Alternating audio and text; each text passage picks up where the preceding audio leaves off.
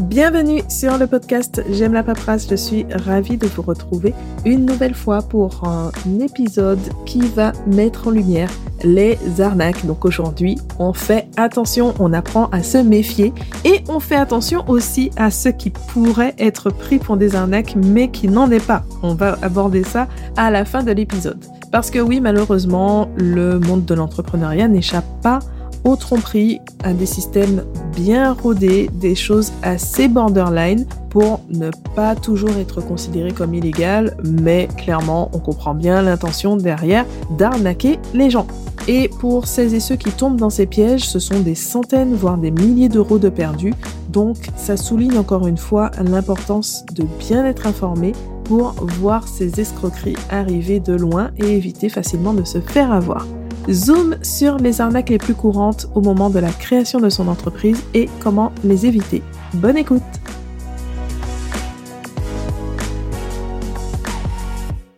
Alors le contexte, c'est que lorsqu'on réalise l'immatriculation de son entreprise, c'est-à-dire qu'on fait la démarche administrative de la création d'entreprise, cette entreprise va être inscrite à différents endroits. Si l'activité est commerciale, elle va se retrouver au registre du commerce et des sociétés, le RCS. Si l'activité est artisanale, alors avant, il y avait le répertoire des métiers. Il a été supprimé le 1er janvier 2023, mais il y a quand même l'inscription au registre national des entreprises pour toutes les entreprises, quelle que soit leur activité. Dans tous les cas, y compris pour les activités libérales, elles figurent aussi au répertoire sirène. Donc c'est le système d'identification, c'est ce qui donne le fameux numéro sirène, le numéro SIRET, donc le registre qui est tenu par l'INSEE pour toutes les entreprises françaises. Donc ça, c'est parfaitement normal. Certaines démarches peuvent parfois être payantes, notamment pour les commerçants ou les artisans, mais dans le cas d'une micro-entreprise, la démarche de création elle-même est toujours gratuite, donc avec un cas particulier, c'est celui des agents commerciaux pour qui il y a environ 25 euros de frais. J'ai bien dit 25 euros. On n'est pas à des centaines d'euros, euh, ça reste une somme minime. Donc, après cette déclaration, on reçoit habituellement quelques documents de la part de l'administration. Une demande d'information complémentaire de la part du service des impôts des entreprises, un justificatif d'immatriculation, au moins un, d'affiliation de la part de l'URSSAF, etc.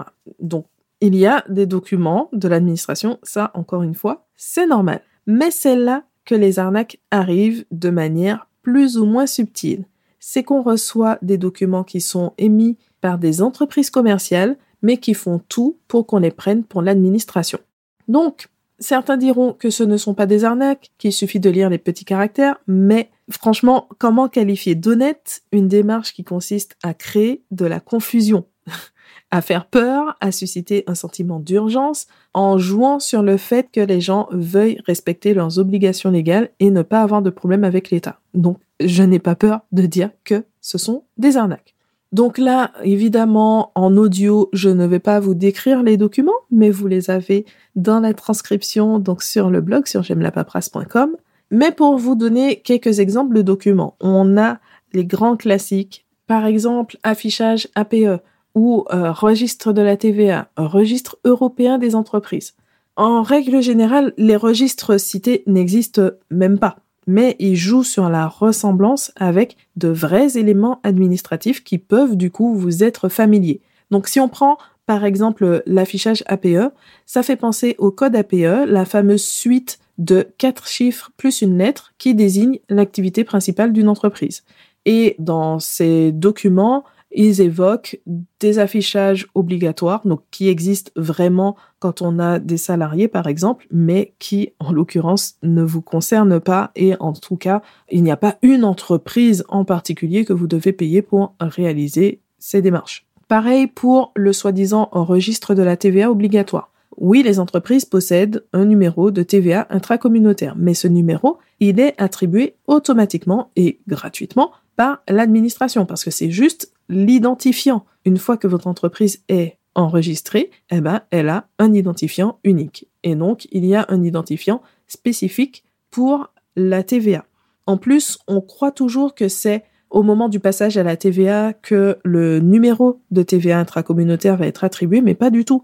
En fait, quand l'entreprise est enregistrée, est immatriculée. Donc, dès sa création, elle a déjà son numéro de TVA intracommunautaire, mais simplement ce numéro est inactif. Et donc, au moment du passage à la TVA ou lorsque vous réalisez des opérations euh, particulières, donc euh, des transactions au sein de l'Europe en particulier, à ce moment-là, donc vous avez besoin de cette identification et vous allez demander à activer ce numéro. Et mention spéciale pour un formulaire qui a repris même le code visuel des déclarations de TVA au format papier et la ressemblance est vraiment frappante. Donc, encore une fois, on comprend très bien l'intention. Il faut faire attention.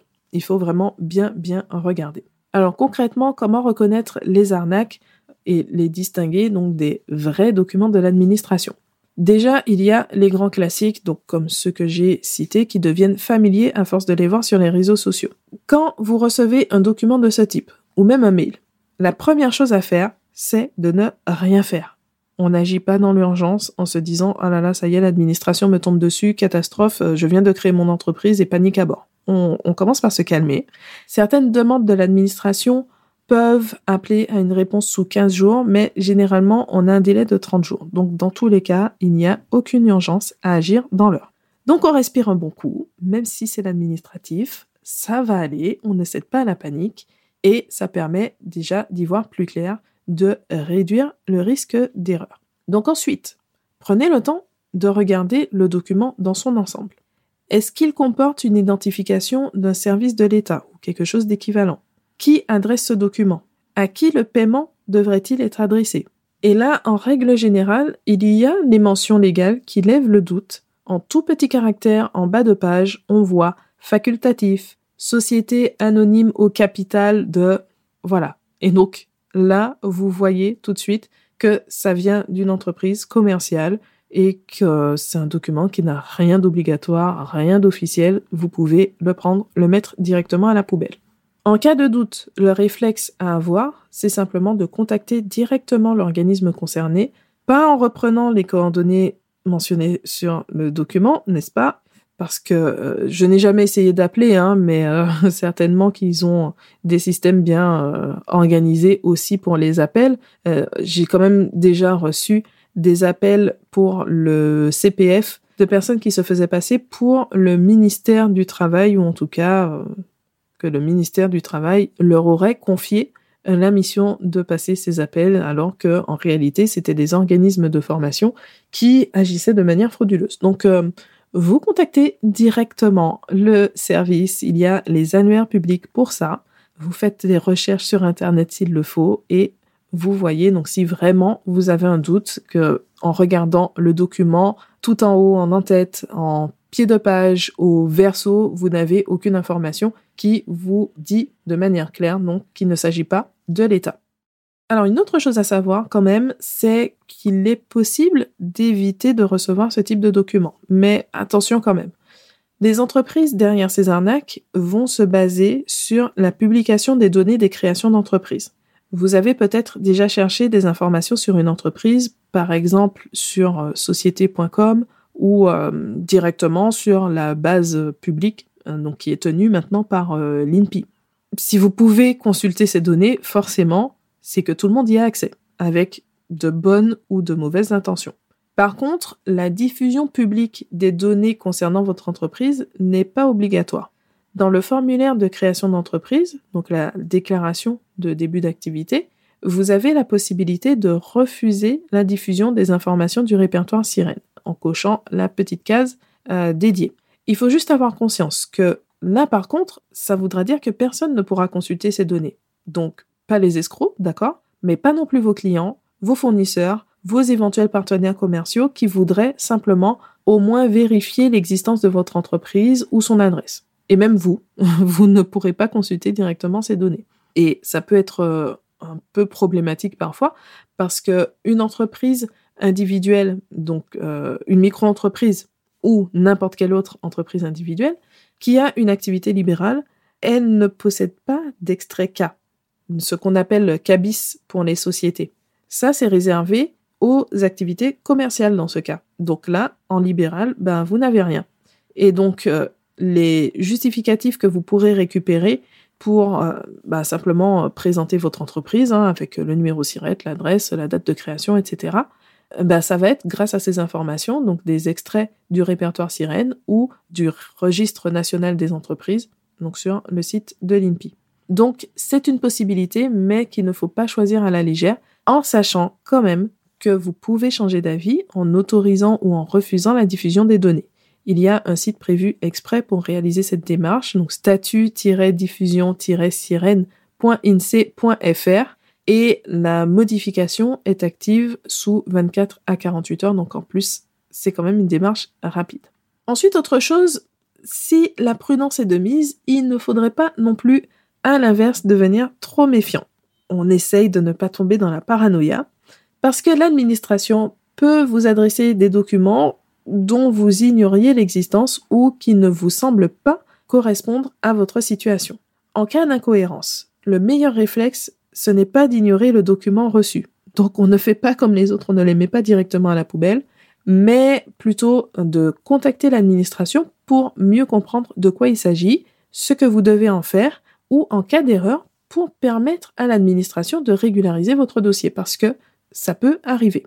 Par exemple, on connaît le cas général de l'indépendant qui va être affilié à la sécurité sociale des indépendants, donc ce qui remplace le RSI, mais certaines professions libérales vont rester affiliées à d'autres caisses, et en particulier donc pour ceux qui sont en micro-entreprise, affiliés à la CIPAV. Ça concerne juste une petite vingtaine de professions, donc comme les architectes, les diététiciens, psychologues ou euh, ergothérapeutes par exemple, donc des professions réglementées. Si vous exercez une de ces activités, c'est donc normal de recevoir un courrier d'affiliation à la CIPAV. Mais ça, vous n'étiez pas forcément au courant avant. Ensuite, un autre cas classique, c'est celui des appels à cotisation de l'UNSAF. Donc vous avez un exemple sur le blog pour voir à quoi ça ressemble. C'est euh, par ce formulaire que l'UNSAF va annoncer le montant des cotisations sociales que vous devez payer si vous êtes indépendant au statut de travailleur non salarié, donc le statut de TNS. Donc si vous recevez un document de ce type, il peut s'agir d'un vrai document. Mais on est bien d'accord, si vous avez opté pour la micro-entreprise, vous n'êtes pas censé recevoir d'appel à cotisation sociale, puisque dans le système des micro-entreprises, les cotisations sociales sont calculées et payées définitivement chaque mois ou chaque trimestre sur la base du chiffre d'affaires déclaré. Donc, il n'y a pas d'appel de cotisation, il n'y a pas de régularisation. Là, c'est le système classique, donc hors micro, où on fait un paiement d'acompte, donc les appels provisionnels, et une régularisation annuelle. Ce qui veut dire que si vous recevez ce document, vous devez vous rapprocher rapidement de l'UNSAF pour clarifier votre situation parce que votre statut d'auto-entrepreneur n'a pas été pris en compte. Et puis, on va prendre un dernier pour la route, sur lequel j'ai pu voir donc des personnes qui s'interrogeaient à savoir si c'était un vrai document ou pas. Si vous n'avez pas déposé la déclaration initiale de cotisation foncière des entreprises, donc le CFE, ou si vous n'avez pas payé la cotisation annuelle, vous pouvez recevoir une lettre de mise en demeure de déclarer ou de payer. Et pour couronner le tout, vous pouvez avoir des majorations. Donc là, encore une fois, ce n'est pas parce que vous n'aviez pas connaissance de cette déclaration ou même de cet impôt que ça n'existe pas. Donc, vous n'avez pas intérêt à ignorer ce document, mais à vous rapprocher rapidement de votre service des impôts des entreprises pour régulariser votre situation.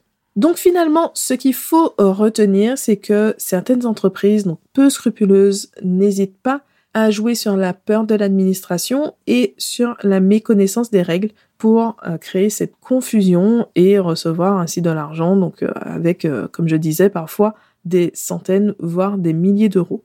Et ces techniques douteuses sont de plus en plus élaborées. Avant, en plus, c'était truffé de fautes d'orthographe quand on recevait des, des arnaques. Mais il semblerait qu'ils aient découvert le correcteur d'orthographe parce que vraiment, même sur le visuel des documents, c'est très très ressemblant avec des documents qui proviennent de l'administration.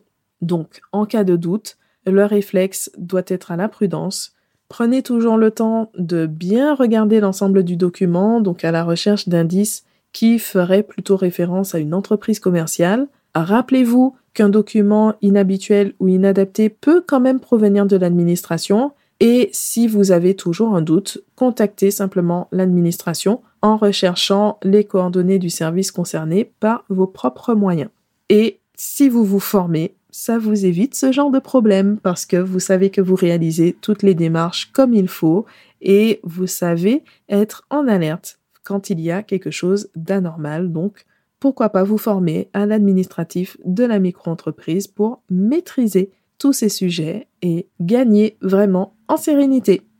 Donc je le rappelle, vous avez les visuels dans l'article, la transcription de l'épisode, donc vous avez le lien dans la description de l'épisode sur la plateforme sur laquelle vous m'écoutez actuellement ou vous pouvez vous rendre directement sur j'aime-la-paperasse.com. Vous allez retrouver donc bien sûr la transcription de l'épisode, mais aussi toutes les ressources gratuites, le guide dédié aux créateurs de micro-entreprises, la checklist de la création d'une micro-entreprise et aussi les formations, donc notamment la formation sur l'administratif de la micro-entreprise ou le passage à la TVA. Merci pour votre écoute et on se retrouve très bientôt pour un nouvel épisode.